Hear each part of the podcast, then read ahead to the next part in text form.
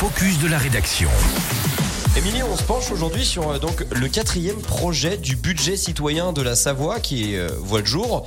Alors on parle des volières par exemple de rééducation du tétra libre.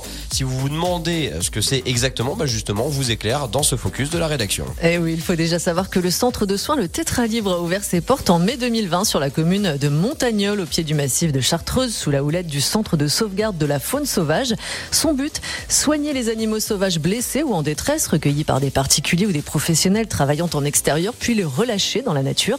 L'inauguration des volières de rééducation du centre de soins pour animaux sauvages blessés, le Tétra Libre, ont été inaugurées samedi dernier. Alors du coup, Émilie, à quoi vont servir exactement ces volières de rééducation? Eh bien, leur objectif est de permettre aux petits et moyens rapaces de préparer leur retour à la vie sauvage. Petite précision et pas des moindres, avec 300, avec 683 votes, ce projet a été le plus plébiscité par les citoyens savoyards. Il bénéficie d'ailleurs d'une aide de 50 000 euros du département, à laquelle s'ajoute une subvention de 10 000 euros d'une fondation.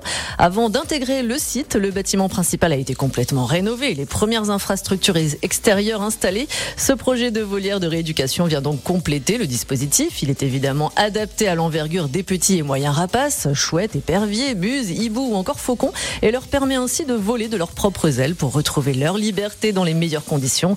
Au total, 15 volières seront implantées, dont au moins 3 de taille XXL pour la rééducation des grands rapaces. À noter qu'un tunnel de rééducation pour les chauves-souris est à l'étude et une infirmerie spécifique pour les hérissons sera très prochainement mise en service. Alors si vous avez des propositions pour la deuxième édition du budget citoyen de la Savoie, vous pourrez déposer vos idées du 1er avril au 1er juin sur vosprojetpourlasavoie.fr. Ben voilà, grand bien vous fasse. Merci beaucoup Émilie, il est quasiment 7h18. Vous écoutez Radio